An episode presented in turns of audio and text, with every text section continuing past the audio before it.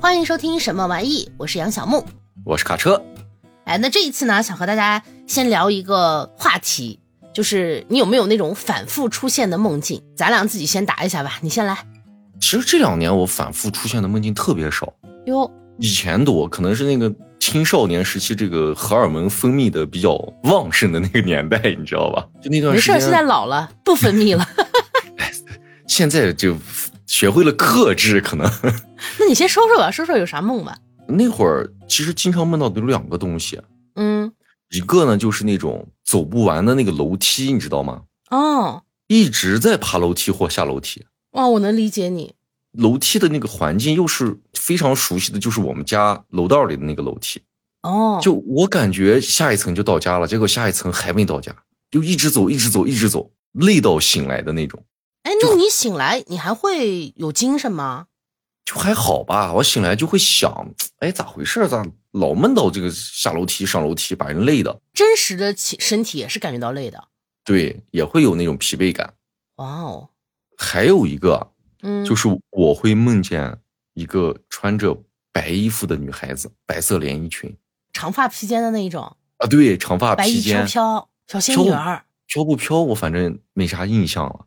但是我我没有见过，首先我现实中没有见过这个女人。嗯，我的现实包括什么影视剧啊，就所有我能知道的这种视觉上是我没有见过这个女人的。哦，就是完全是没有任何的印象。对，但是她的那个面容在我的梦里是非常的清晰的，哦，等于不是模糊的脸。就好像我一个非常非常熟悉的人，但是我不认识她，而且在梦中她从来没有跟我说过话。啊，对，就是我梦过她无数次，有的时候可能坐在我对面吃饭，有的时候可能跟我一起爬山，嗯还有的时候呢，就我们俩一起出去玩儿，或者是怎么怎么样，反正梦到过他很多很多很多次，而且那个面面容的那个状况印象深刻，而且每一次梦到的都是这一个人，也是这件衣服。但你们没有任何交集。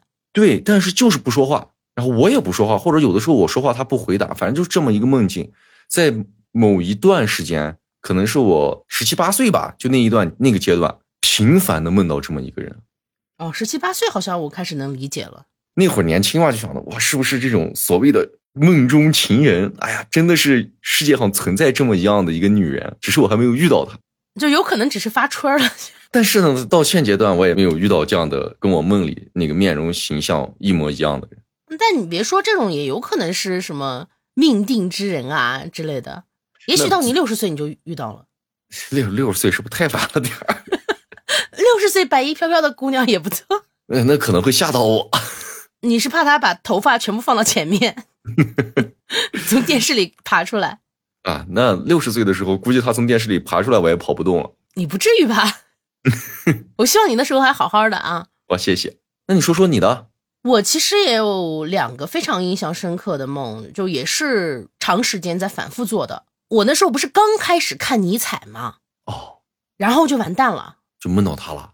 对，而且就是他总是出现在不该出现的时刻，就是一个大脸，然后两撇小胡子，你知道吧？啊， 比如说有一次我印象特别深，那一次我梦到我正在和一个我喜欢的明星，我们俩含情脉脉，马上就要开始处对象了，就准备牵小手了，你知道吗？啊，突然尼采一个大脸砰呲就跳出来，她说啥？他对他每次出来都说一句话，就是你要带着火种进山嘛。他一出来一说话，我就醒了，就我那个手马上就要签到了，你知道吗？ 气死人了！就好不容易才能梦到一次的，就每次一到我高兴的时候，感觉猥琐的心愿就要达成的时候，可能是你在那一段时间饱受这个哲学的这种思想煎熬，为啥他要破坏我处对象呢？我真的是服了。可能你只需要学术上的研究，不需要爱情。他可能是觉得我要在梦里跟明星处对象，跟虚幻的人处对象不行。这是一段时间，但他这个时间持续的比较短了。嗯我其实是一直有一个梦，嗯，每次做梦都是他，没有别的梦。什么梦呀？我梦到我走到一个仓库似的那样的一个建筑外面，啊，就是有一个那种长方形的非常小的窗户，然后一个那种很厚重的感觉的铁门儿。嗯打开那个门儿，我进去，然后是一条非常黑的长的一个走廊，然后我就往里走，走到这个走廊的尽头，又有一扇门，跟之前的那个门一模一样。哦然后我又开门，又走，我不停的在走这个走廊，不停的在开门，就是一个黑色的走廊，对，就是一直困扰我。但是你说它恐怖吗？它也不恐怖，可能就是那个漆黑的环境有点吓人，但其他的都没啥。直到有一次我开了这个门，啊，出去了。然后呢？我掉下去了，底下就是一个斜坡，然后我就扒住那个，反正一个随便一个地方吧，嗯，啊然后我就发现这是个垃圾堆，堆的特别高的那种垃圾堆。你在垃圾堆的最上面巴掌，对，然后我就从那个地方可努力了，爬上去。爬上去之后，我一看，哇，底下是个那种垃圾山一样的地方，哦，我就说这地方不能走，我得回去。这一段梦是连续的，就是在我开了门掉下去，然后爬上来，然后我决定回去，然后又不停的过走廊开门，过走廊开门，直到我把最后一扇门打开，我出来了。那边出来是不是垃圾堆？不是，就是我原来看到的那个仓库的那个建筑。哦，从这之后，我就再也没有做过这个梦了，你非常在奇怪。梦。而且这个梦连续了很多年。你在梦里有意识为什么自己要去开那扇门吗？有啊，因为啥呢？为我得往前走呀，我不能站到漆黑的走廊里不动吧？不是最初的那扇门儿没啥印象了，但我也没有什么困扰是持续了多少年的。我不知道为啥这个梦会跟我那么多年。有可能它就是让你适当的停下来，它会告诉你，你每次开门都是一样的。你开的太多了，你会发现最后可能只是垃圾堆。哦，你这么一说，有可能是我开两扇门，我就应该返回去走，对我就不应该往前走了。对，也许我就是当时有什么执迷的东西，哎反正总之反正就是有这种奇怪的梦吧。我觉得可能嗯每个人都有，小伙伴们也可以说说你们有什么反复做的梦。对，说不定小伙伴里还会有这种解梦大师之类的是吧？或者是什么哦学、学心理学的这种专业对人士，哎，那刚好可以帮来我帮我们们俩分析一下，我哦们这个梦到底是个什么样的情况？嗯，帮我再分析一下我跟这个明星到底有没有可能。那可能得要一个算命的。那我们今天为什么要聊这个梦呢？嗯是因为我们这次读的这本小说啊，啊，它的内容跟这个梦有非常大的关系。嗯，是的，那这本书的名字呢叫《素食者》。对，那前面咱们唠了这么多，哎，嗯，现在我们就赶紧的进入一下这个书的内容。那好啊首先呢，我给大家先简单的介绍一下这个作者，然后让卡莎给大家介绍一下这个故事大概讲了什么。嗯，那这本书的作者呢是韩江，是一位韩国作家。是的，这本是我第一次读韩国作家的作品，之前其实我听说过一些，比如说那个《陆川有许多粪》那本书嗯口碑也特别好，但反正就是没有吸引我去读过嘛。那这次被这个《素食者》吸引有两个原因，嗯一个呢是它是亚洲首位国际布克文学奖得主的获奖作品，哦，还有一个呢是作者的获奖致辞。他说什么呢？他说我在写作时经常会思考这些问题：人类的暴力能达到什么程度？如何界定理智和疯狂？我们能在多大程度上理解别人？我希望素食者可以回答我的这些问题。我想通过素食者刻画一个誓死不愿加入人类群体的女性。这段致辞是有点吸引到我的，嗯，所以我看书的时候也是带着这个他提出的问题去看的，那你有得到答案吗？而且我的答案其实跟我之前想的是一样的，哦，而且他的这个致辞呢，让我联想到了这个加缪的《局外人》，他们中间是其实是探讨了一些相同的问题的，比如别人眼里的你是不是重要，嗯，但是他跟局外人就是看的那个过程还是不太一样的。这本《素食者》其实它是更有现代性的语言，然后画面感要更强一些。嗯，至于这个思想的深度之类的，我觉得见仁见智了。嗯，好，那这个作者的介绍就到这儿，那接下来交给卡车给大家讲一讲这个故事简介。整本《素食者》啊，其实分了三个大的故事段落。但其实它可以把每一个段落看成一个短篇小说，连起是来的就是一个大长篇。嗯，嗯，分别是《素食者》《胎记》和《树火》。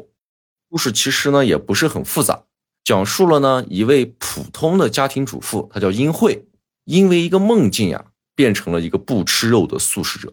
嗯那呢，在这个女子的丈夫所谓的这个帮助之下呀、她这个性情暴躁的父亲就抽了她的耳光，并强行给她吃了肉。那最后呢，这个英惠就被关进了精神病院。她只想成为一株植物，而且呢，她的丈夫在婚内还强暴了她，并在她首次出院后呢，就与英惠离婚了。再后来呢，这个英惠的姐夫，就是所谓的一个艺术家，通过艺术的方式呢，诱奸了她。而她的姐姐，就是英惠的姐姐，亲眼目睹了这一切之后呢，也只能看着妹妹一步步的远去。我稍微补充一点点吧。他姐姐不是在后来这一切的事情，包括这个姐夫和他发生关系之后，继续负担起了照顾他的责任嘛。嗯，但是妹妹开始绝食了嘛，她就想成为一棵树。然后那个医生就告诉她姐姐，就说只能用那个插食管的方式来让那个妹妹进食嘛。姐姐试图劝说了妹妹，可是没有效果，最后就同意了这个插食管的方案。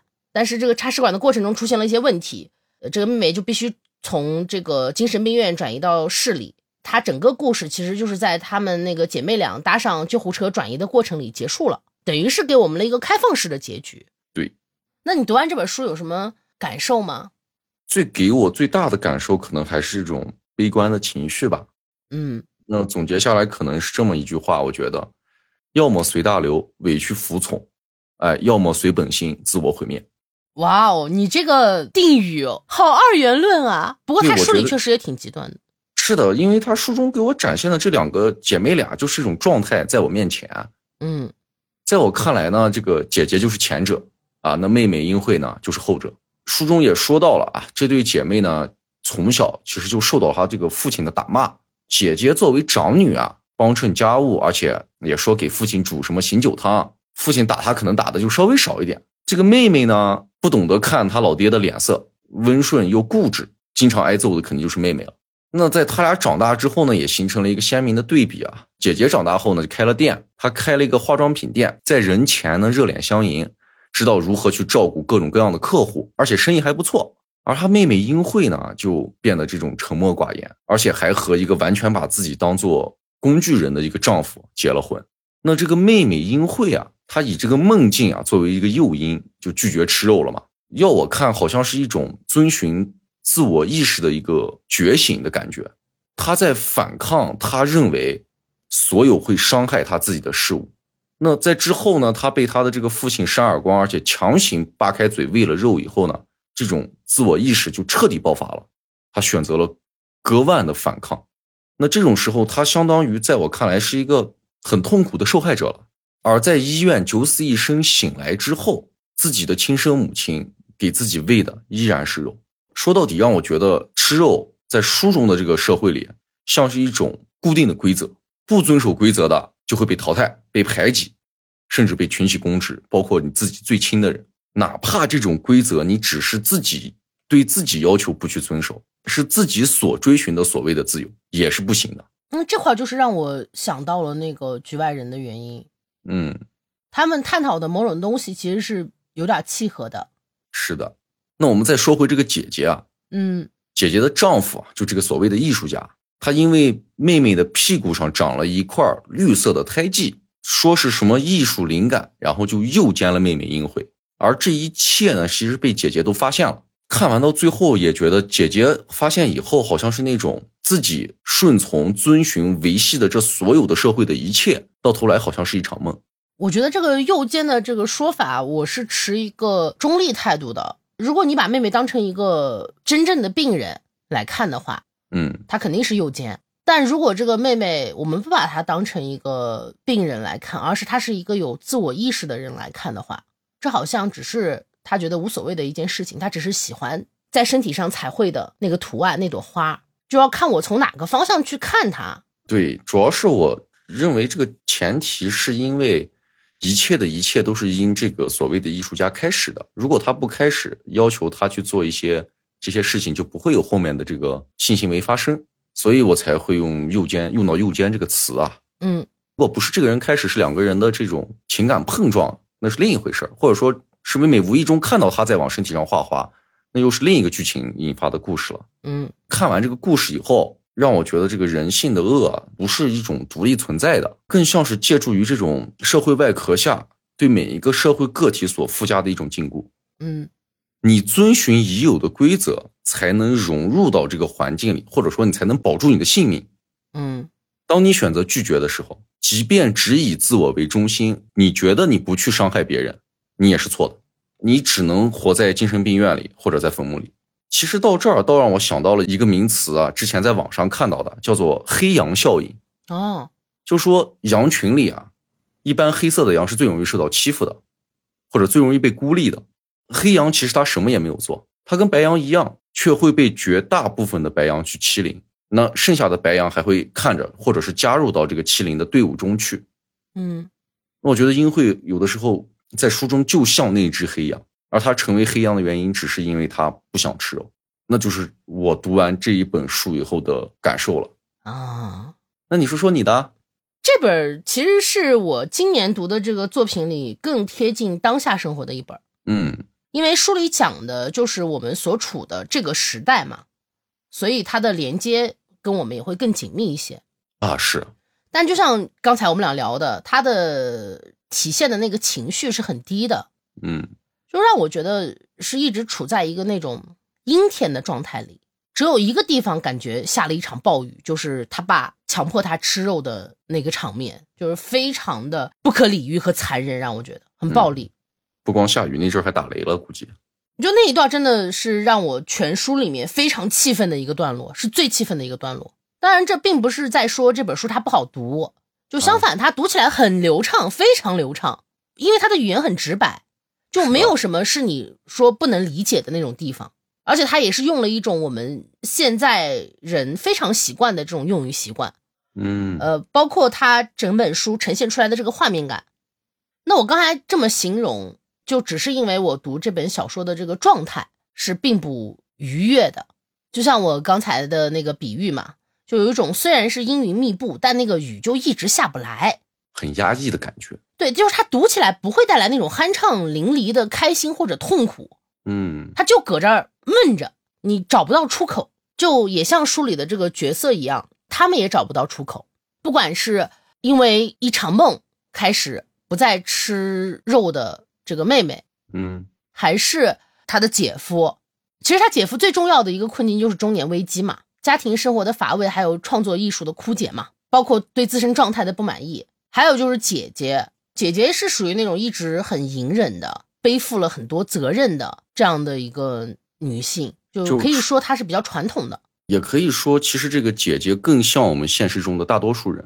这三个人物里面吧，她更能让我共情，是的，而且姐姐其实也在里面是让人最心疼的一个，其实，因为感觉她比任何他们其他的两个人都要更坚强，都要更努力。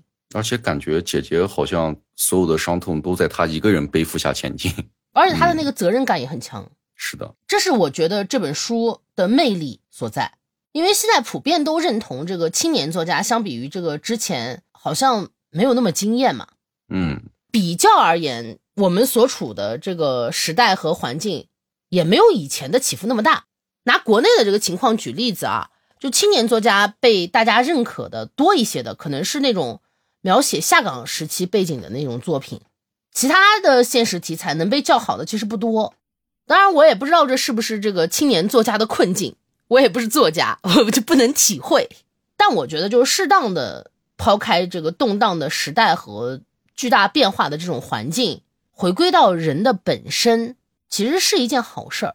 因为就人类的历史，你想安稳的时期其实不多，而我们现在所处的这个时期，其实就是一个非常好能静下心来关注自己的机会。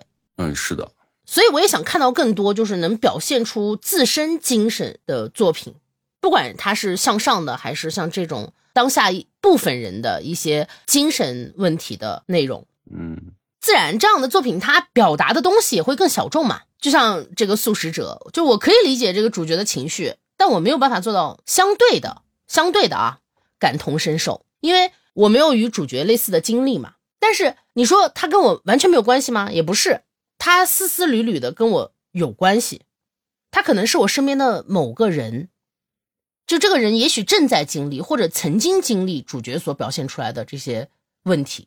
就这样的一种体验，比那种宏大叙事之类的伟大作品其实是更当下的，嗯，我觉得也是其中很重要的一个类型。对，是的，而且这种对这种小环境的这种分享，比如说这种小家庭的这种写作，嗯其实他有的时候对家庭关系之间的这种情感细腻的描写，还是你能体会得到这种家族感，或者说你身边可能会存在这样的现象。对，它其实就是更贴近生活，就即使不是我们的生活，也有可能是我们知道的人的生活。是的，他更关注的是当下的人，而不是当下的人因为时代的变化，或者是因为大环境的变化而造就的这种悲惨的呃人生。嗯，比如说像这个我们之前读过的《生死疲劳》，是它没有这样的重大的这种变化，它的变化是我们当下这个时代非常非常细微的，体现在各个小处的，还是人的环境，而不是时代的环境。所以我觉得这种题材其实也是很珍贵的，嗯，这是我的感受。其实咱俩的感受是从两个完全不同的角度去切入的。那当然了，咱俩是几乎没有统一过， 自始至终，咱俩的阅读感受没有统一过。但我觉得这是阅读的魅力，就是啊是这的是我们俩做这个节目，我觉得有意思的地方就在这儿，就是看到的东西都可能不一样，有些地方能达成共识，有些地方不能。对，但是而我且能知道你是怎么想的，我觉得很有趣。对，所以我希望就是如果有读过这本书的小伙伴，也可以参与到我们的这种讨论中来啊，让我嗯，们大家一起来看一看每一个人对同一部作品有不同的想法对，这个过程真的很有意思。其实就是有没有点像读书会，啊。是的，但现在我们嗯两个人读书会其实就是人太少。如果以后大家参与的多了，我觉得我嗯们可以办一个真正的读书会。啊，是吧？咱们一个月或者一个星期，就是来讨论一一本书或者一个小说，嗯这样我觉得也非常有意思。到时候我可能会变成我们这一群里的小黑羊。我觉得不太可能。你要是变成小黑羊，把你扔到小黑羊的群里，这 这样你就不会觉得自己有什么问题了。嗯，但是问问题就在于，万一你是只小花羊，那就难办了墙头草羊是吧？啊。也有可能。但我希望你既不是小黑羊，也不是小白羊，更不是小花羊。你希望我啥烤羊肉？嗯， 羊肉我就知道串儿，我就知道我没有啥好下场。好了好了，不开玩笑了，我们分享一下这个书里面喜欢的段落吧。嗯，好呀。那你先来一个，我要跟大家分享的呢，就是我们这个妹妹英慧她做的这场梦了。哦，他的一段自白，是的，在书中是这么说的：那是一片黑暗的森林，四下无人。我一边扒开长着细尖叶子的树枝，一边往前走去。我的脸和胳膊都被划破了。我记得明明是跟同伴在一起的，现在却一个人迷了路。恐惧与寒冷包围着我。我穿过冰冻的溪谷，发现一处亮着灯，像是仓库的建筑物。我走上前，扒开草帘走进去，只见数百块硕大的红彤彤的肉块掉在长长的竹竿上，有的肉块还在滴着鲜红的血。我扒开眼前数不尽的肉块向前走去，却怎么也找不到对面的出口。身上的白衣服早已被鲜血浸湿了。我不知道自己是怎么从那里逃出来的。我逆流而上，跑了好一阵子。忽然，森林变得一片明亮，春日的树木郁郁葱葱，孩子们成群结队，一股食物的香气扑鼻而来。我眼前出现了难以形容的灿烂光景，流淌着溪水的岸边，很多出来野餐的家庭围坐在地上，有人吃着紫菜饭卷，有人在一旁烤着肉，歌声和欢笑声不绝于耳。我却感到很害怕，因为我浑身是血。趁没有人看到，我赶快躲到了一棵树的后面。我的双手和嘴巴里都是血，因为刚刚在仓库的时候，我吃了一块掉在地上的肉，我咀嚼着那烂乎乎的肉，咽下肉汁与血水。那时，我看见了仓库地面的血坑里映照出那双闪闪发光的眼睛。这就是妹妹英惠拒绝吃肉而做的那一个梦境的情况了。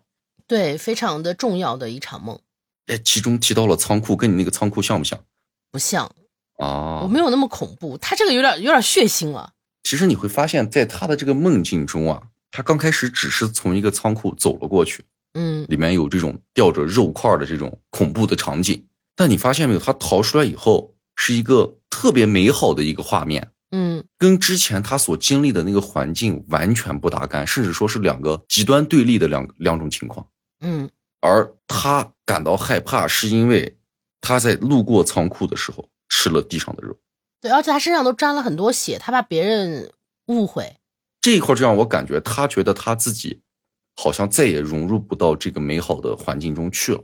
我看完书之后啊，嗯再回想她的这一段儿，我其实觉得这个妹妹她可能是太善良了，因为包括她小时候，她看到她父亲把一个狗活活拖死，用摩托车，，对，他还吃就是非了常这个血狗肉，对，非常血腥的这种画面，而且她的这个家庭整个的这个教育感觉是非常的不好的，环境也不好。我觉得她可能是有一些自责，就觉得自己不够好，不够善良，自己之所以长这么大，可能是因为害了别人。就因为她自己其实，在书里也提过，她不是越来越瘦了嘛，因为不吃肉，嗯后来他不就说，他说，哎，我怎么越来越瘦了？他说我变得这么锋利是为了刺穿什么吗？嗯包括就是我想分享的这一段，其实嗯也是妹妹的一段自白。那这一段其实是在这个妹妹被她的爸爸，等于是全家人一起逼迫着吃肉了这种暴行之后，嗯她自杀了。那自杀之后呢，在医院，她妈妈熬了这个肉汤，骗她是中药去喝。后来呢，就发现她把这个肉汤倒掉之后，她妈就发了火。可是妹妹看着这个妈妈，却感觉像是在看一个陌生人。那我要分享的就是这一段儿。我不知道那个女人为什么哭泣，也不知道她为什么要一口把我吃掉似的盯着我，更不知道她为什么要用颤抖的手来抚摸我绑着绷带的手腕。我的手腕并无大碍，一点儿也不痛，痛的是我的心，好像有什么东西堵在了胸口。那是什么，我也不得而知。不知道从什么时候开始，它就在那里了。现在即使不穿胸罩，我也能感觉到那里有一块东西。不管我怎么呼吸，都觉得胸口很闷。某种咆哮和呼喊层层重叠在一起，它们充斥着我的内心。是肉，因为我吃过太多的肉。没错，这些生命原封不动地留在了我的心里。血与肉消化后流淌在身体的每一个角落。虽然残渣排泄到了体外，但那些生命仍旧留在了那里。我想大喊，哪怕只有一次。我想冲出窗外的黑暗。如果这样做，那块东西就会从我体内消失吗？真的可以吗？没有人可以帮我，没有人可以救我，没有人可以让我呼吸。是这一段自白。嗯这里他就说到他心里的东西是一块肉，我觉得他就是因为太善良的自责，他把自己所有犯过的小错，可能对别人的小伤害，都归咎到了自己的所作所为里。嗯他自己觉得那些对别人的伤害就是肉，但是他没有办法找到地方去发泄这个东西，所以他最后变成了这个素食者。他可只能是选择自己不去吃肉而已。他具体做了什么事，我们其实不知道的，除了那个吃狗肉的事情以外。嗯，而且他我记得他爸还说过一句：“你不吃肉，别人就会吃了你。”他妈说的好像是，他爸他妈，我忘了是谁说的。哇，那句话瞬间让我想到了《狂人日记》。你说关系其实不大，呃，嗯可是他表现出来的是一种这种社会的，可能是一种法则吧，就我们所谓的弱肉强食的这种法则，就多多少少沾一点儿吧。他也没有办法定位自己，在我们看起来这本书里，他好像是一个因为精神疾病被折磨的一个受害者，但实际上你也说了，他是在自救嘛。是但他的这个方式其实就没有用。或者说他选择了最极端的一条路，但是也是最善良的。善良这个我先不肯定你了，因为他到后来其实沉浸在自己的世界里了，嗯他不太关注外面，包括他之后跟姐夫发生关系啊什么的，他都没有负罪感的，他觉得这是无所谓的事情，把人类的这个法则抛到了一边的，找到了一条他的法则，或者是他认为的植物的法则。那这个在人类社会上是不适用的。如果你要从这个我们人类的伦理这种角度来看，那他后面的做法无疑就是说不善良的，是没有道德感的，是伦理有问题的。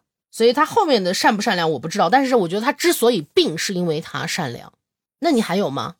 还有这一段呢，就是他姐姐在回忆的时候，他妹妹跟他嗯姐姐说过的一段话。嗯姐，我倒立的时候，身上会长出叶子，手掌会伸出树根，扎进土里，不停的，不断的，嗯，胯下就要绽放出花朵了，所以我会打开双腿，彻底打开。哎，就是这么简单的一段。这一段其实是后期了，嗯，就是他妹妹已经被送到很偏远的一个精神病院去治疗了。是的，这时候他已经想成为一棵树了。但我印象最深的就是关于他想变成树之后的这个描述里面，嗯有一个是我印象特别深的，但不是这一段。我记得有一段就是说，他说他以前不知道，一直以为那个树是直直的立着的，他发现树是但是倒着后来他明白了，对他他说他们是用双臂支撑着地面的。嗯，哇，这个我觉得很惊艳，就这个是我从来没有想过的一个树的形式。就是你站在树的角度去思考，是吧？不是站在树的角度，就是我也一直以为树是直立着的，但是在他的这个眼睛里，就他给我提供了另一种可能性，就上臂是他的根，它是倒立着的。树倒是也挺累的。相反，你念的这一段，就是他讲他是怎么样变成一棵树的，反倒给我的印象不是那么深。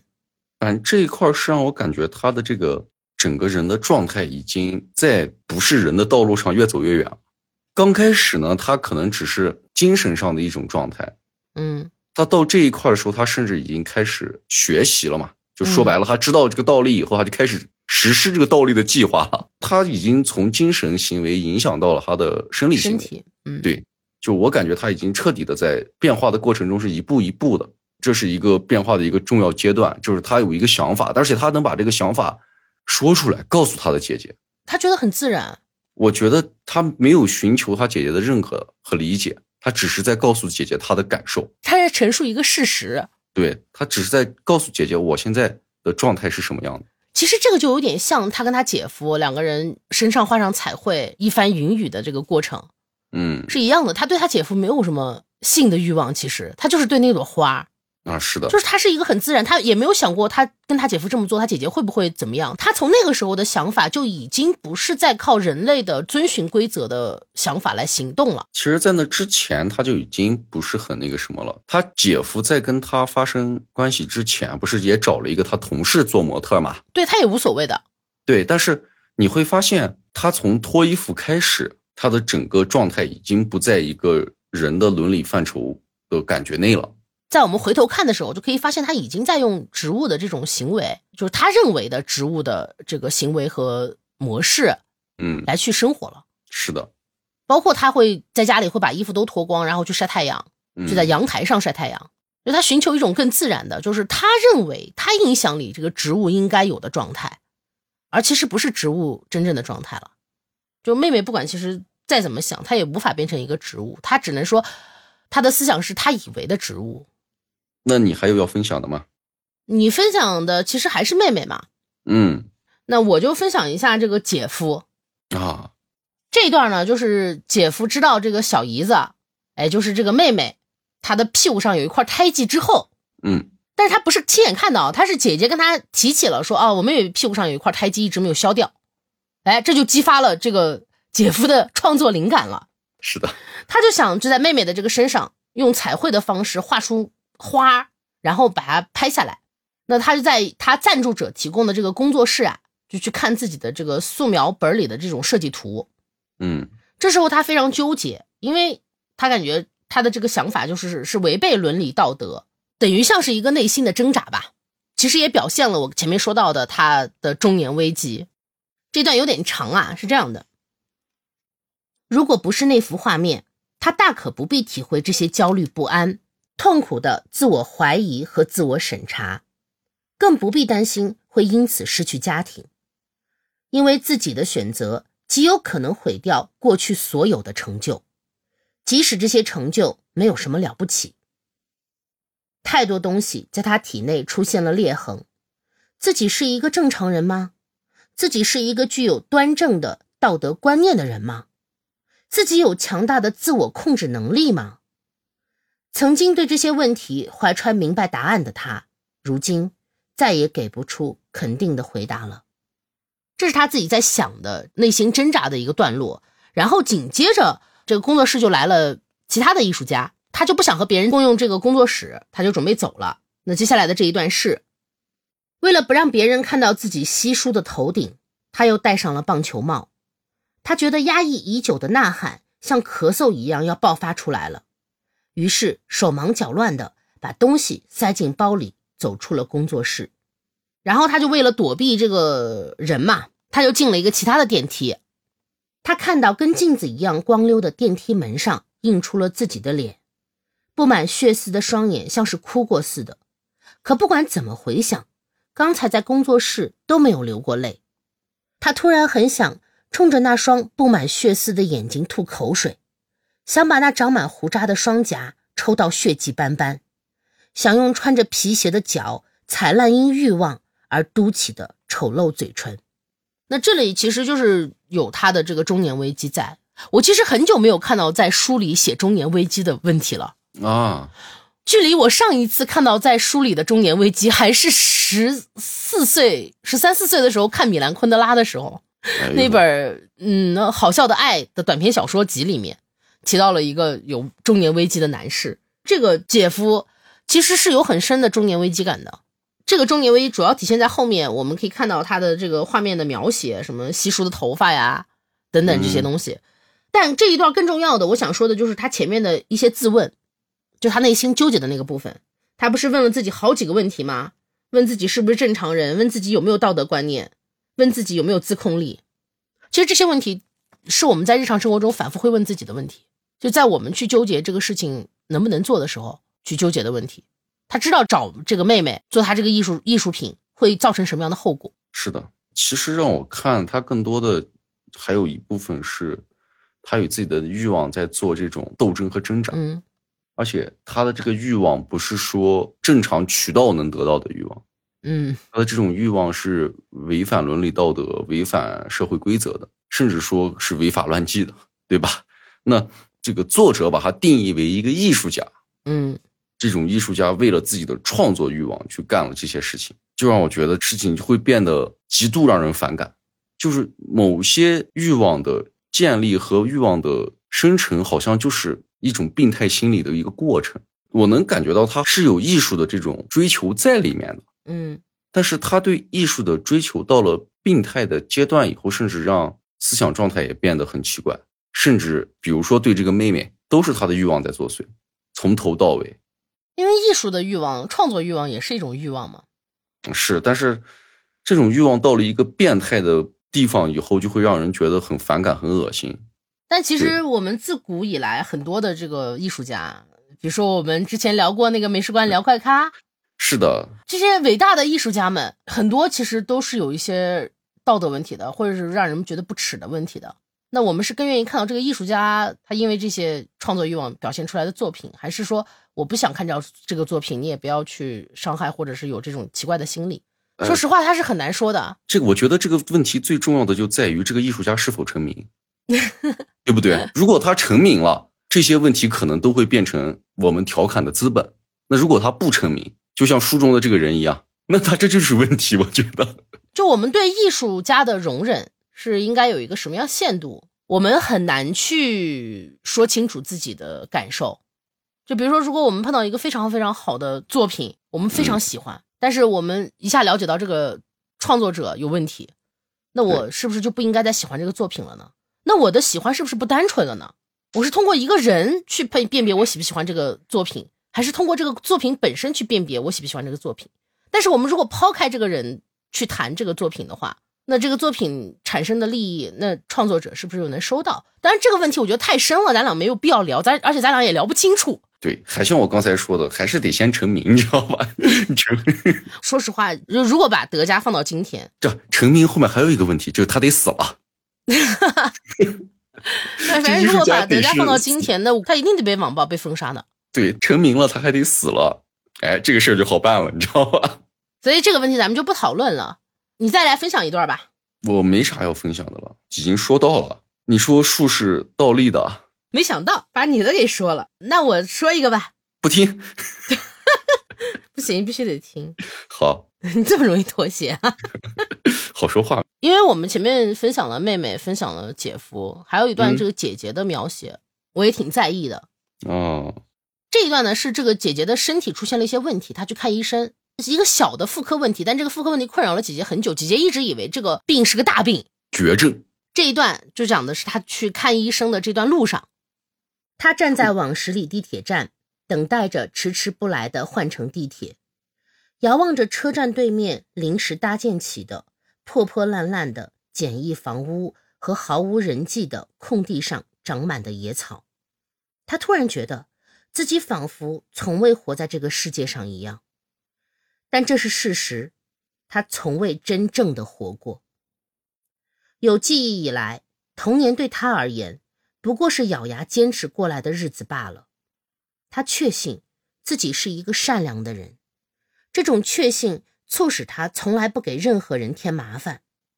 他为人老实，任劳任怨，因此也取得了一定的成功。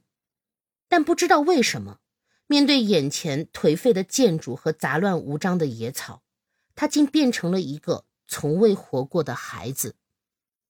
这是他去看医生，然后在等地铁的这个过程里的这样一段描写。然后呢，他看了医生，医生告诉他啊，没事儿，小你病，这是个小问题。嗯，他之后又有一段这样的小想法。那瞬间，他感受到了意外的痛苦，活下来的时间无限的延长了，但这一点也没有让他觉得开心。过去一个月里忧心忡忡的不治之症，竟然只是一个无所谓的小烦恼。那姐姐其实是最贴近我们生活的人。对，在努力的认真生活，在为自己想过得好的生活一直在不停的努力。这个姐姐和姐夫还有一个小儿子，就是他的所有的做法，你就可以看到姐姐确实是任劳任怨的人，也是一个善良的人。姐夫和妹妹出现了那档事儿之后，他的这个爸爸妈妈不是都不管他的妹妹了吗？嗯，这个姐姐负担妹妹的医药费，去照顾妹妹，对，而且每周还定期的去看看望他他的妹妹，所以让我也觉得姐姐最让人心疼。包括有一段描写她姐姐的这个话，说她就环视她自己家里的房间哦，呃她就觉得这些东西都不是她的，就像她自己的人生也不属于她，就她没有归属感。让我觉得很多事情就变成了，当她姐姐知道了她的丈夫跟她的妹妹发生了这个事情以后，让她的这个心理状态也产生了极大的这种变化。而且你发现了没？当时她发现了这个事情之后，最让她难过的不是说她的丈夫和别人有了性关系了，而是她的妹妹受到伤害了。对，在里面我们可以看到她整个的这个家庭其实都是很不幸的。姐姐和姐夫这一对儿是没有爱的，他们只是觉得合适就在一起了。然后妹妹和妹夫也是没有爱的，两个人也是觉得哦还行，那就在一起了。然后他们从小的这个家庭也感觉不到爱，大家好像就是别人在干什么，我到这把年纪我就该干什么，大家都在按部就班，那我就按部就班。姐姐是靠这样的方式来活的，妹妹刚开始其实也是，后来因为那个梦的事情，她改变了嘛。但也嗯正是因为妹妹的改变，把他们家的这个整个这个家庭的这个情况一下给引出来了，就所有的嗯问题都摆在了面前。是一个爆发点，或者说嗯妹妹是一个导火索，是一个转折。如果没有这个事件，也许或者说悲惨还在继续，只是以另一种方式而已。对，因为小说的结尾不是我们前面说了是个开放式的结尾嘛，嗯，就我觉得不管这个妹妹的命运是怎么样的，姐姐还是会继续隐忍下去的。中间其实有说到姐姐有一段想自杀的这个情况，是，但后来她就放放弃弃了这个行为。嗯，然后回到家之后，她更确定了，因为她儿子做了一个梦，就跟她说说妈妈好像是变成鸟还是变成什么飞走了，嗯，因为她的那个责任心不允许她抛弃她的孩子，她一定会把她的孩子养大的。就是她更像是一个很传统的妇女，就是没有为自己活过。就像她说的，她觉得即使是在自己的家里，她也觉得这些东西都不属于她。我觉得这个是很多人现在在经历的，就是即使在自己的家里，就也感觉不到这些东西是被自己所拥有的。对于姐姐而言，她的这种归属感的缺乏，以及这种责任感的这种义务性，就像我们经常看到的一些生活中的一些苦难人，活得很累，嗯但是又无能为力，生活逼着她不得不前进，因为她有孩子，在之前家庭没破裂之前，她还有她的家庭。嗯即使她的这个家庭因为妹妹的关系支离破碎，她依然放不下这些东西、责任和这些义务。好像我们看妹妹，就像是她抛弃了这些所所谓的这些社会负担，和，这抛些弃了责任世俗，嗯对她进入了一个另一个境界。就是书中很极端啊，也我们也可以说妹妹可能是削发为尼了。就其实像你之前提到的，就是姐姐和妹妹其实两个非常极端的，就是二元对立的一个关系。说到姐姐和妹妹她们的这个家庭环境啊，我们也要不得不说，现在当下比较火的一个词儿啊叫做原生家庭，不火了，已经变成老生常谈的词儿了。它一直都在，它的热度一直都在。这个原生家庭其实是一个社会学的一个词语，那它其实就是指这种未成年子女啊和父母一起组成的这个家庭，在这种亲密的关系中，父母对子女的教育、生活习惯，包括情感模式等等，潜移默化的影响着一个人的这个情况。嗯其实这个原原生家庭对人啊，肯定是有一定的影响的。那具体它侧重在哪一面，我们可以来聊一聊这个事情。这个问题其实有点大，但我觉得原生家庭对人就是影响肯定是有的，嗯而且是有好的，肯定也有坏的。就我那拿肯我自己定啊举个例子嘛，比如说我们家好的方面，我的这个原生家庭给了我很多健康的爱，就让我学到了去怎么尊重和理解这个世界。比如说我的房间他们是从来不进的，如果家里涉及到我的事情或者涉及到家里重大的这个决策的时候，他们会询问我的意见，并且会尊重我的意见，而且在合理的情况下还会采纳我的意见。然后我们也保持了一个非常好的家庭交流，就是我们每天吃饭的时候，就是我们家里交流的时间，就相当于一个小家庭会议，大家会在这会议上聊今天我干了什么，我哎有一个突然之间有一个什么事情，我有一个什么想法，就都可以在这个饭桌上聊。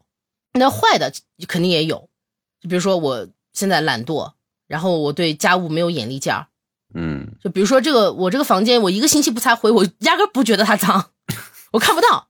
然后加上我，嗯，父母对我的这种宠爱吧，我就是一个家务小废物，而且比较缺乏生活的常识，就很多你们知道的这些家务常识，我是不知道的。其实嗯这是坏的影响嘛？我认为这个原生家庭是导致不幸的其中一个原因，但它绝对不能是全部。那肯定就甚至说它只是其中的一个方面。我觉得它连一半儿都占不上。就社会环境，你选择交往的朋友和恋人，包括我们接受到的教育，我们筛选的知识，就是知识我们会获得很多，然后从这个知识里我们筛选出哪一个，然后包括我们自己前进的这个目标。我们可以举出一大堆的例子，这些都是导致了一个人幸福或者不幸的因素。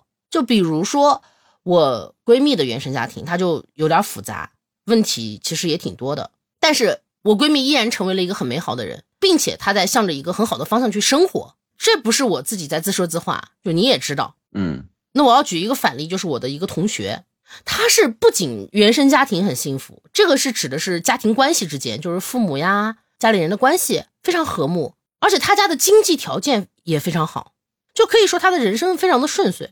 但他的私生活就很混乱，他结了婚，有了小孩，还出轨。我当着面跟他说过，我说你这样有没有想过你爱人得多难受？你知道他给我回复啥吗？啥呀？他说哦，那也许他也有啊，只是我没发现而已。就是用很无所谓的态度跟我说这么一句话。然后我惊了。所以说，极端的那种情况，我们不去论啊，我们就论这种普遍的情况下，我们都能看到的这种情况下，就一个人的好或者不好，幸福或者不幸福，大部分把它归咎在原生家庭的这个环境里面，我觉得它不合理，有点推卸责任了。我们之前聊过这个“如无必要，勿增实体”，就是那个奥卡姆剃刀定律，咱们致命爱人那期，嗯咱们聊过这个。不准确的说，其实就是用简单粗暴的方式去解释问题嘛。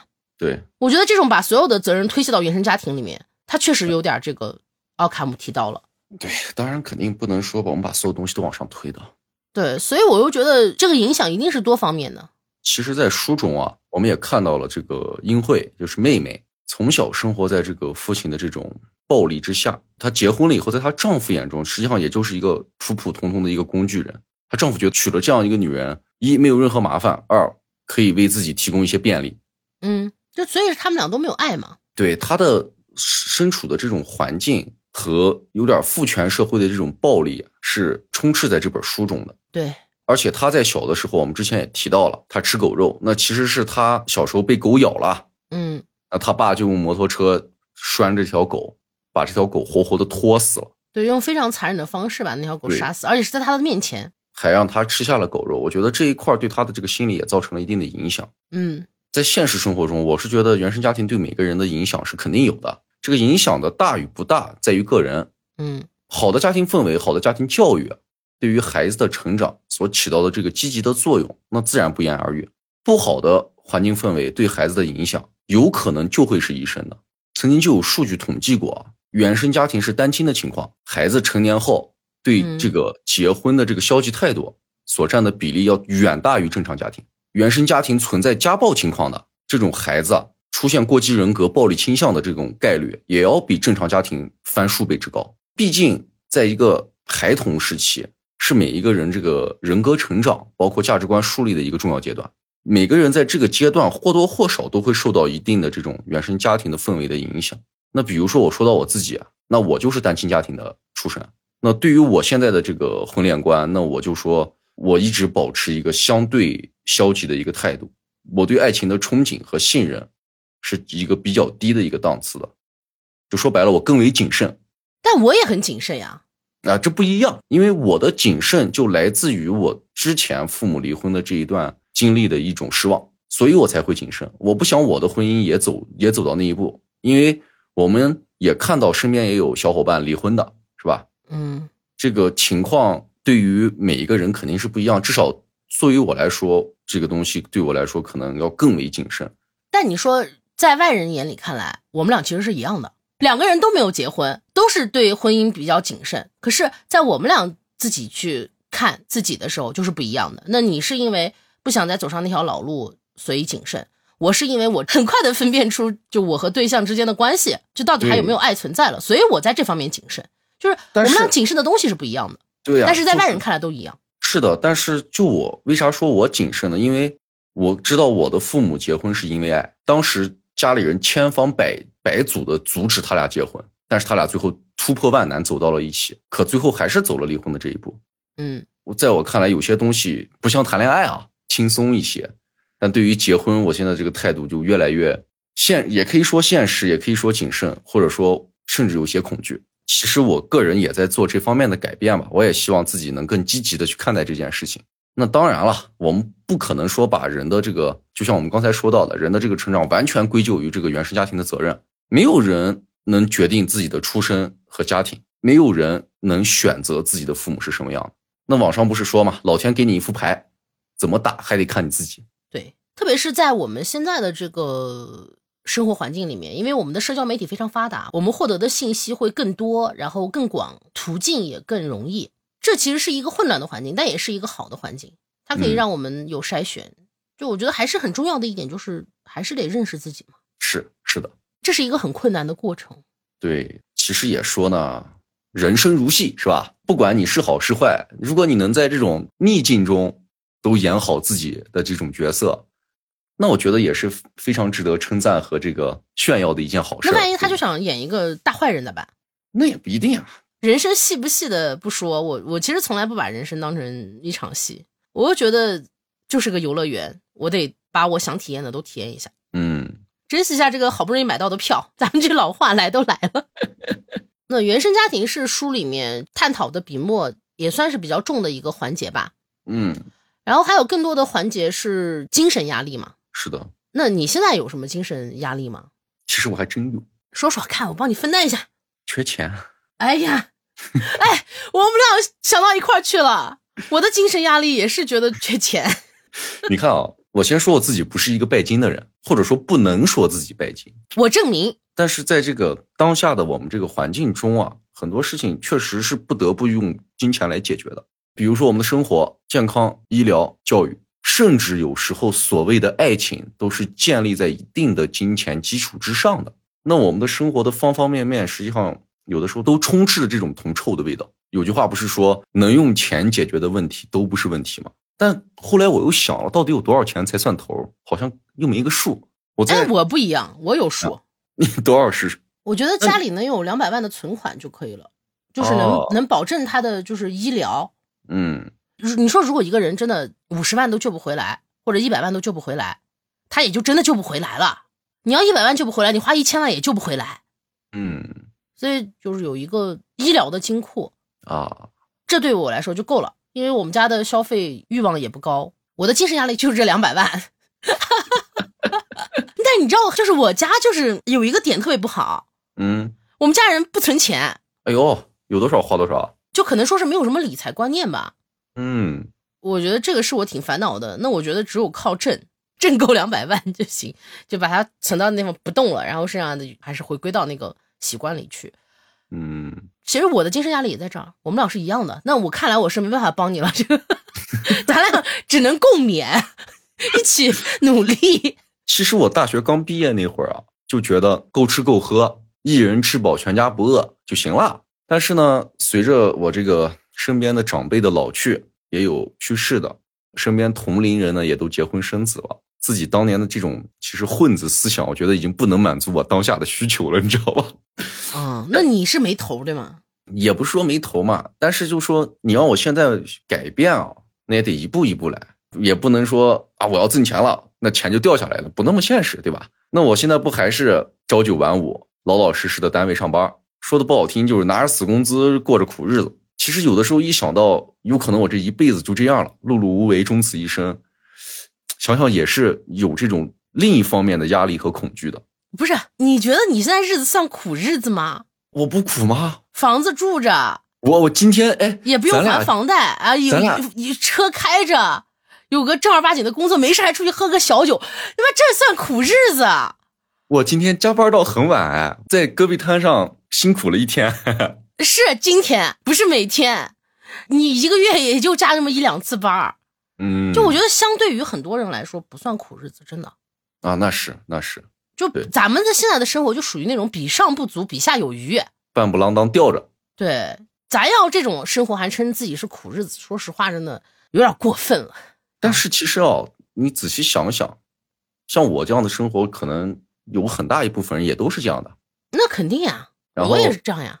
但是吧，我这个人呢，又骨子里有点那种心高气傲的那个倔劲儿。哎呦，别提了，我也有。你知道我推了多少广告吗？ 哎，我现在想想自己真的傻，但但是你过不了自己那那个坎儿嘛，那能怪谁嘛？还是自己的选择嘛。所以啊，就是我现在就准备想想别的，就比如说，哎，这个钱啊，我可能挣不到那么多，就像你说的，可能二三百万，我可能也挣不到，目前也可能啊，到那种临近棺材了还缺钱，我就换个思路。嗯，其实我还是相信我的这个个人意识是独立存在的，哎，是独一无二的。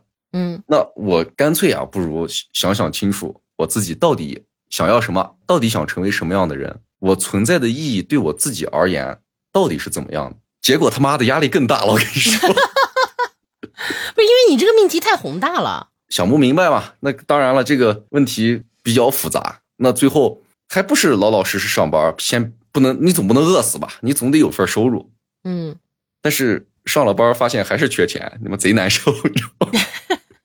我也改变了。我现在如果再遇到有这个广告商，我还是我觉得我还是想挑，就是不要是那种，反正遇到合适的吧，我觉得会接。我想通了，有些东西没必要，就是你把这个东西看得太重要了。自己能创造出价值，人家能认可你，我觉得这难道不是好事吗？就是以前真的太心高气傲了，嗯，所以啊，就人真的是一直在变化的。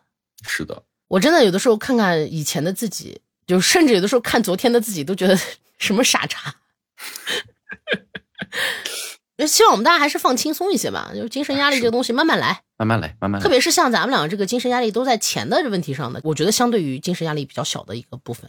啊，是的，就而且咱俩这个嗯钱的问题，还是因为存款的问题，不是因为说过不下去日子的问题。所以咱俩这个其实真的是最好像有点凡尔赛似的，在这儿是就吧最少的精神压力了。嗯我们是在为未来担忧，不是为现在担忧。为现在担忧其实才痛苦呢。嗯那精神压力大了，对身体其实是有影响的。就像书里这个妹妹的精神压力大了，她就不吃肉了，她就想变成一棵植物了，是的，对吧？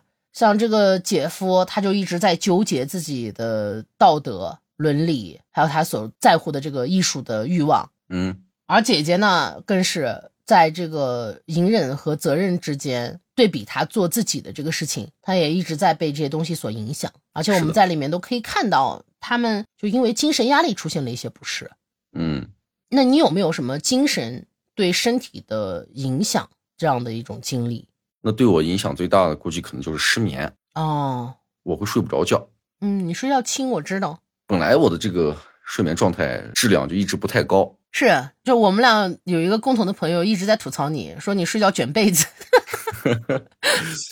这种失眠呢是真的是很痛苦的。比如说我十二点整躺下开始睡觉，不玩手机，什么也不干，就是闭上眼睛，而且是那种就我尽量强迫自己不去想事情，可能也真的没有想事情，就脑子属于那种浑浑噩噩、浑浑噩噩的状态，但就是睡不着。等我感觉有这种尿意，想去上厕所了，我去打开手机一看，可能已经凌晨三点了。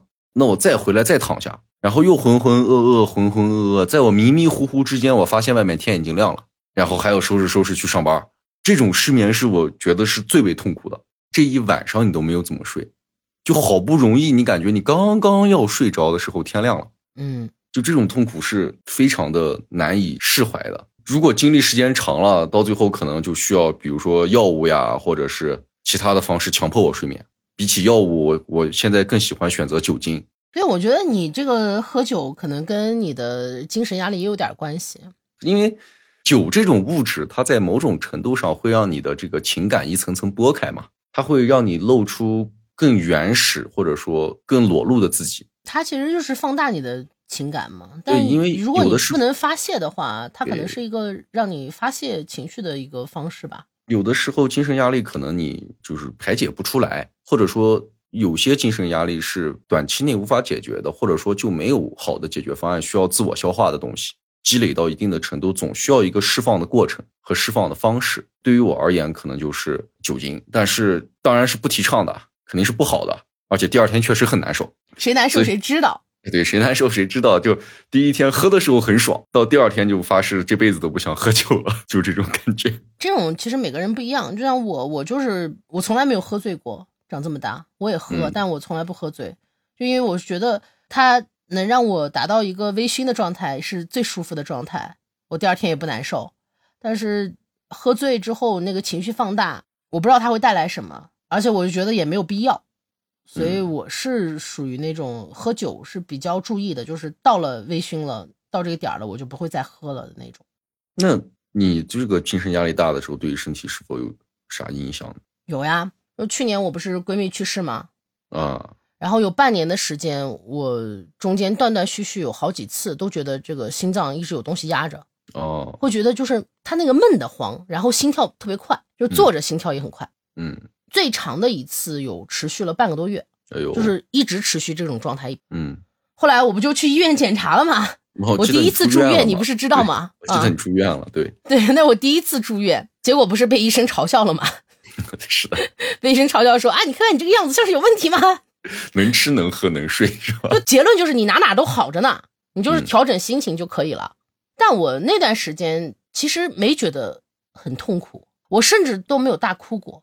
当时想的其实就是，呃，把他身后的事情料理好，然后就尽量照顾好他的父母，嗯，其他的我啥都没想。我觉得这是最紧要的两件事儿嘛，是的，所以我没有觉得我的精神出现了啥问题。就直到我住院了以后，医生给我这个诊断啊，我才知道，好吧，那就是情绪的问题，知道问题就解决问题嘛。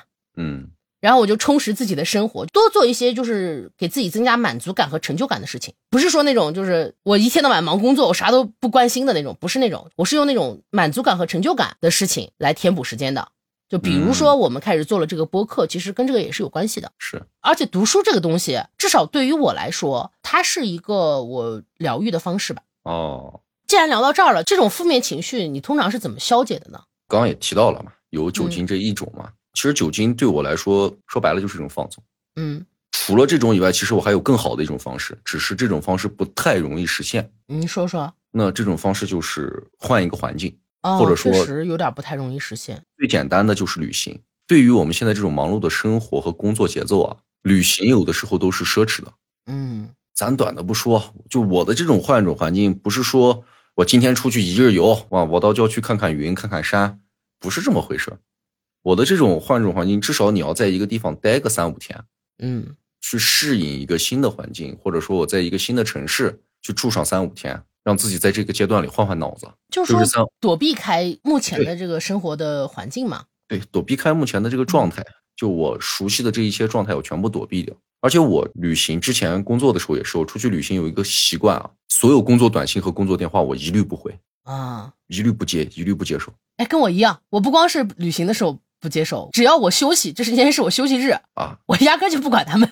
我倒没有像你这么放纵，啊除非他不停的这样 call 夺命连环 call 呢，可能是确实正儿八经有急事儿。哦，但大多数情况我可能就不理他了。等我玩完闲了，想起来啊，发条微信，发生啊有什么事儿吗？咋咋咋？问一下，要是有事儿呢，我就是上班以后再说。因为我想，我这个阶段就是我自己享受我自己，我调整我自己的过程，在我调整我的过程中，我不需要别人来打扰。嗯当然，我调整完了以后，我会抽在这个阶段抽出时间来跟你做一个解释，不是说我完全消失了这个人，并不是那么的自由自在，因为毕竟我被捆绑在这样的环境中，我不可能那么自在。但是我会在当下阶段，我会把这个事情延迟往后推。嗯就像我刚才说的，其实旅行这件事情现在相对还是比较奢侈的，要花钱，要花时间，嗯，而且有的时候你可能还要找对跟你一块儿去玩的人。这个很重要。对啊，这几个方面其实都蛮重要的，所以就这件事情就变成越来越奢侈的事情了。而对于我们现在而言，我们不说远行了，我们几次说约讲郊区的这种短期旅行，我们其实可能都凑不到一起。现在对，因为人太多了， 咱们这个团体，如果是咱们团体中两三个人约一下，其实还可以，啊，时间比较较好统一。但是对人一多，这时间就很难统一了。是的。那对于你呢？我其实方法挺多的，节目里不是咱们聊过 吗？啊就我一遇到糟糕的事情，先请假三天。 对啊，然后看《美少女战士》是吧？ 对，它是我消解负面情绪的其中一个方式，嗯还有一个是我觉得尤其重要的方法，嗯就是倾诉。哦就你可以对别人说这些你想说的话，你的情绪、你的嗯问题、你的烦恼。但我是一个怎么说呢？我我觉得我不是内向，我只是不知道怎么开口，也懒得说，可能哦因为有些时候你觉得这个你要倾诉的东西是非常小的，嗯但好像不值一提，或者是难以启齿。嗯就这种时候，我更多的用的方法就是召唤。我有一个精神朋友，我给他取了个名字叫止，就停止的止。嗯一般的情况下呢，我会喊他小指，然后如果我需要安慰的时候，我就喊他阿直。 就是他是一个我虚构的朋友嘛，嗯然后我就会跟他去倾诉，就好的坏的，反正我一股脑的就给说给他听。包括我想炫耀的时候，就比如发神经呀、啥的，一些比较亢奋或者这种中二的时候，那个时候我喊他大指， 比如我就会对他说：“我说哎，大指怎么样？我牛逼吧？哎呀，我真是个天才，对吧？”然后他就会说：“啊，我觉得你需要冷静一下，傻逼。” 就这个方法很好用，你知道吗？嗯，好处就是他怎么回答，其实是我安排的。是所以我听到的这种反馈都是对我消解情绪有用的话，嗯坏处呢也有。就是如果说你对自己没有一个基本的认识，他可能会给你一些错误的反馈。是的，至于怎么去对自己有基本的认识这个事儿，我觉得就是你首先要好好生活，要关注自己的内心，然后还有一个就是要多去了解知识，然后要从这个知识里去获取更多的智慧。包括我们在玩游戏啊、看电影啊、看书啊的时候，就不要是只玩只看，多想想，多想一步，动动这个脑子，它是会吸收到一些东西的。这些东西都会对认识自己有很大的帮助。嗯。我大概的方法就是这个，如果听众小伙伴中有这种精神科的医生，麻烦让私信我一下。 咋了？你觉得我？我觉得很好。你嗯没有精神上的朋友吗？我算是吧，我我也会自言自语，但是我不会给他起起名名字字。哦，我还给他想衣服呢。 哎天哪！哎，精神科大夫联系一 下我。但我觉得他确实是很有用的。嗯但是精神上的朋友总归是一个虚构的东西，嗯，它可能只出现在我每晚的被窝 儿，或者我早起刷牙时候的镜子里。哦，但是我们更多的还是要关注到我们现实的生活的这个环境里嘛，是的呀，就是还是要回归到现实中。所以现实的朋友其实尤其重要。嗯。那当你出现问题的时候，你希望你身边的人怎么对待你呢？首先，我也不是一个愿意倾诉的人，我觉得这一点是不是优点，是缺点我。俩不一样，不是你为啥要用也呢？我不是不愿意倾诉，我是只是我不知道怎么开这个头。结果但是如果不一样别人的问我，我是很乐意去说的。哦，我是别人问我，我都不说。你这个才需要看看精神科，有精神科的大夫联系一下卡车。我不知道，可能是因为我那个内心有一层包裹，或者是自我保护吧。有的时候有知道有些东西，即使我喝的已经醉的不省人事，我也不说。嗯，就这种保护，有的时候不是好事儿。这种保护会让别人即使发现你有问题，也不知道问题出在哪。就他们不知道从何下手。对，这是我个人的一个不太好的一个情况。如果我有问题，我倒希望我身边的人跟我干啥呢？我就希望他给我讲故事，讲啥故事？去讲他们自己的人生见闻和经历。哦，我以为是鬼故事呢，还那我不是自己给自己找罪受吗？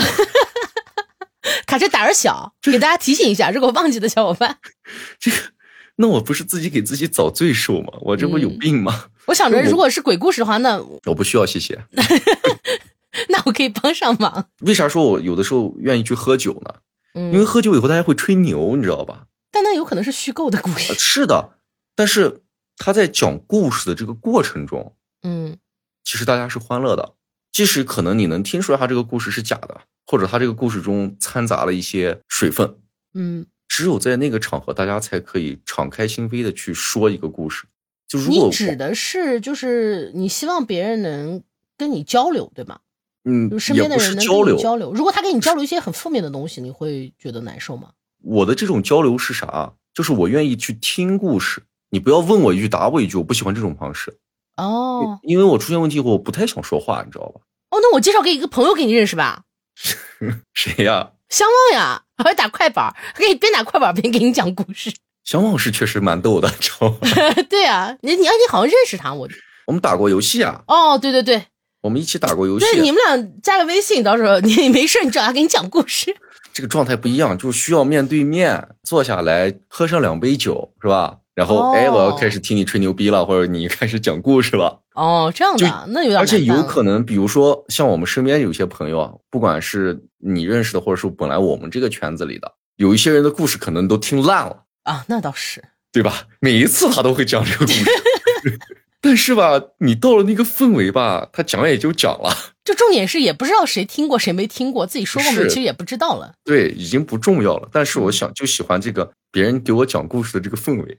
嗯，我觉得这个氛围是让我轻松的一个非常重要的过程，哦，尤其是在那种微醺的状态下，大家一起嘻嘻哈哈的在讲一个故事。而且必须得是微醺的状态下讲故事嘛。啊，对，我觉得这种状态对于我来说是一个非常放松的状态。就就我微醺状态的前提下，决定了我接下来大醉是开心还是哭泣，这是一个转折点。就如果在这个转折点，你给我讲了一个特别悲伤的故事，那有可能我一会儿喝的不省人事的时候，我就会哭。啊哎，那你有试过就是在这种微醺的状态下的时候，人给你讲个鬼故事，大醉的时候会怎样？ 那我就不会大醉，我会保持让自己清醒，因为我可能在那会儿就离席了。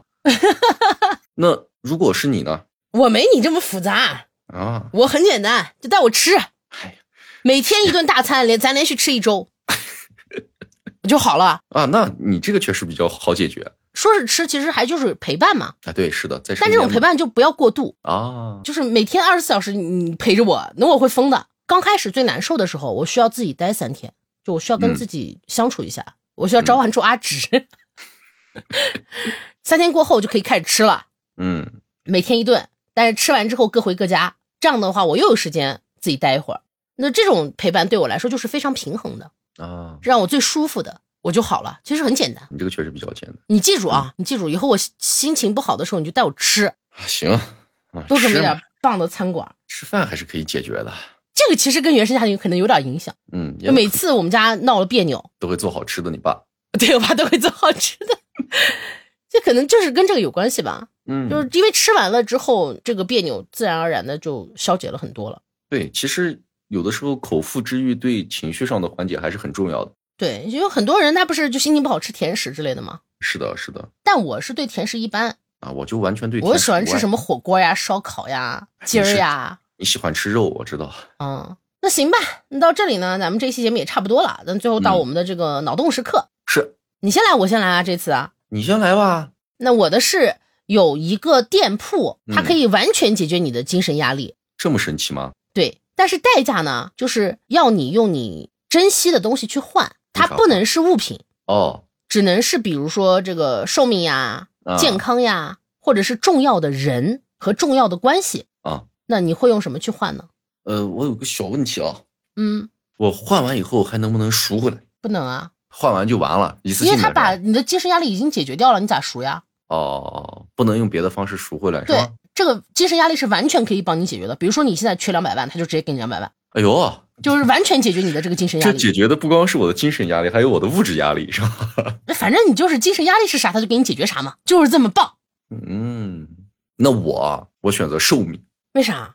在这个长寿不长寿的这个态度上啊，嗯，我跟你不是一路人，就是我不太想像你一样这个千秋万载是吧？嗯再活五百年，这个可能对我来说 没有这个愿望。嗯我是觉得反正都要死嘛，这是必要的一个归宿，也是无可避免的一个事情。那既然都要死呢，我不如让我在有生之年快乐一些。哦假设啊我能活个八十岁，嗯那我现在比如画完，我只能活六十岁了。如果说我这六十年里都没有精神压力，啊，那我觉得我这二十年换的非常值，不是这样的呀，你一次换一个解解决你一个精神压力啊。只解决我一个啊对啊，万一你有十个精神压力，人家都给你解决，那肯定要用十样东西去换嘛。哦，那我还是选寿命。我觉得其他的，首先你要选重要的人和关系啊，这些东西啊，对于别人来说也是一种伤害。我不太喜欢去干这样的事情。如果我说我要去解决我的精神压力，还必须要我换，嗯那我宁愿伤害我自己啊，那我不如少活两年。我觉得这个对我来说影响好像不太大。嗯，换做是你，反正肯定不会选这个第一项，这是一定的。寿命玩太大了，真的。那你会拿啥换吗？我两种情况，嗯要不然我就不换，我自己努力。啊，但如果我没有办法解决这个事情，就只能用祈求这种这样的玄学。嗯那我第一选择的是扁桃体， 啊，你说器官呀？对啊，那我估计你这个器官估计也换不了多少。如果它不行的话，那我第二选阑 尾。反正我跟你说，对于身体上这种没用的器官，肯定是换不了多少的。谁说它没用啊？它有用，它是免疫力。你觉得它有用，但是比起什么腰子呀、什么这样的东西来说，它可能只能换一点点是，那那我第三的选择就是生饮，哦，当哑我觉巴。对我可以当个哑巴，我觉得这还可以，我我觉得我能接受。嗯，哎，其实嗅觉好像也行。你嗅觉如果没有了，吃东西就不香了。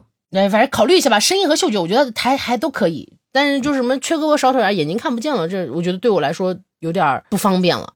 嗯，你要说让我用寿命去换，我哎你肯定不会选。我真的选不了。然后让我选择重要的人和关系，我也真的选不了，没有什么我想割舍的。这你知道重点是什么吗？重点是我身边留下的人都是我真的非常严格的，我很啊坚定选择的人。嗯不是随便一个人，我放到我这里，我都可以称他为朋友的。朋友这两个字，在我这边不是一个轻易的名词。那照你这个思路，那我那我选秃顶，哦，这个可以哎，我把头发不要了，哦，这个可以哎，我我全身的毛都不要了，什么腿 毛，什么腋毛全不要了，什么胡子、什么眉毛啥都不要了。哎，你说的这个我也愿意。 嗯，那你说你的吧。如果说植物能开口说话了，嗯，那你觉得它们的第一句话会是什么？滚。 我觉得他们不用多说话，就一个字儿滚。他们看到我就会说滚，因为因为我是植物杀手，我连吊篮都养不活。然他们后不，但我觉得他们肯定不想看到我。如果不是养植物，嗯，那很有可能我就是会吃它们， 它们也会让我滚。看来植物对你不是很友好，对，重点是因为我也对它们不是特别友好， 主要是你对它们的伤害比较大。就是在他们眼里我肯定不是个好人，所以他们肯定会让我滚的。那你呢？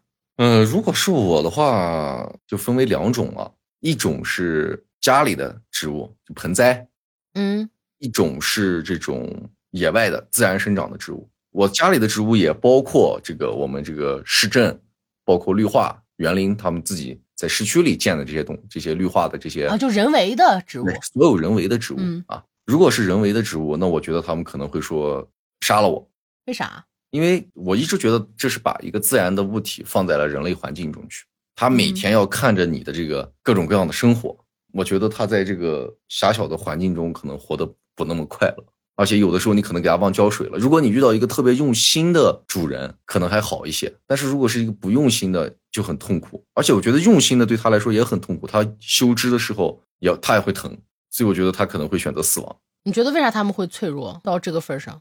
首先，他孤独，那他林的荫道上的这个树不都是挨着排站的吗？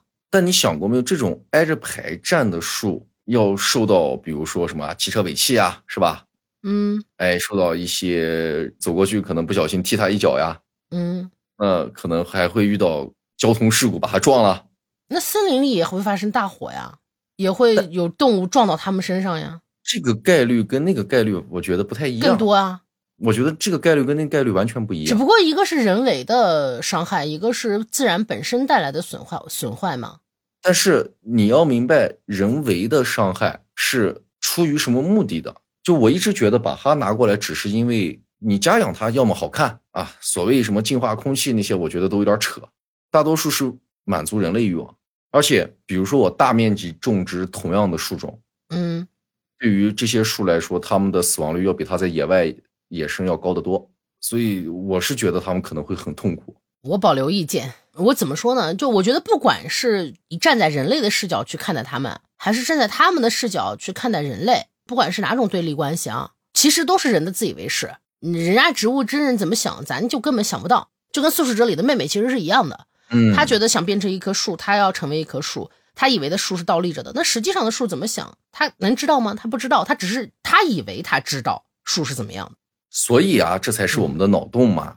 就所以，我就是持保留意见，但我已经知道了你的那个想法了。你就是觉得这些树其实是被人类给束缚了。对于野外的树呢，我觉得就是另一个想法了，嗯，它可能就会说你踩着我了，这人爬树啊，或者你踩我儿子了，他比如他的种子掉地上了，哦，正准备发芽，你在那儿看树呢，你说哎兄弟，今天天气咋样？哎，你踩我儿子了，挪挪脚。哦，就会是另一种状态了。而且我去看，其实自然生长的树，它们死了以后也是那种狂放的状态，你知道吧？因为没有人修剪嘛，嗯，很凌乱，或者是歪七扭八的倒在那儿，感觉死了以后它都充满了它需要的自由和野心。那是你没见过我养的植物，我养的植物也是这么狂放，所以说，你不是一个，你要以 大多，咱要以这种，我也不剪，我也不修，你要以这种大多数去养植物的这个状态去去判断，你这种天天把植物养死的， 你没有没有发言权。啊，是是是是没错，我接受接受批评，行吧，那就没有发言权的人现在就退下了， 大家和植物杀手说再见，小伙伴们回回了。拜拜。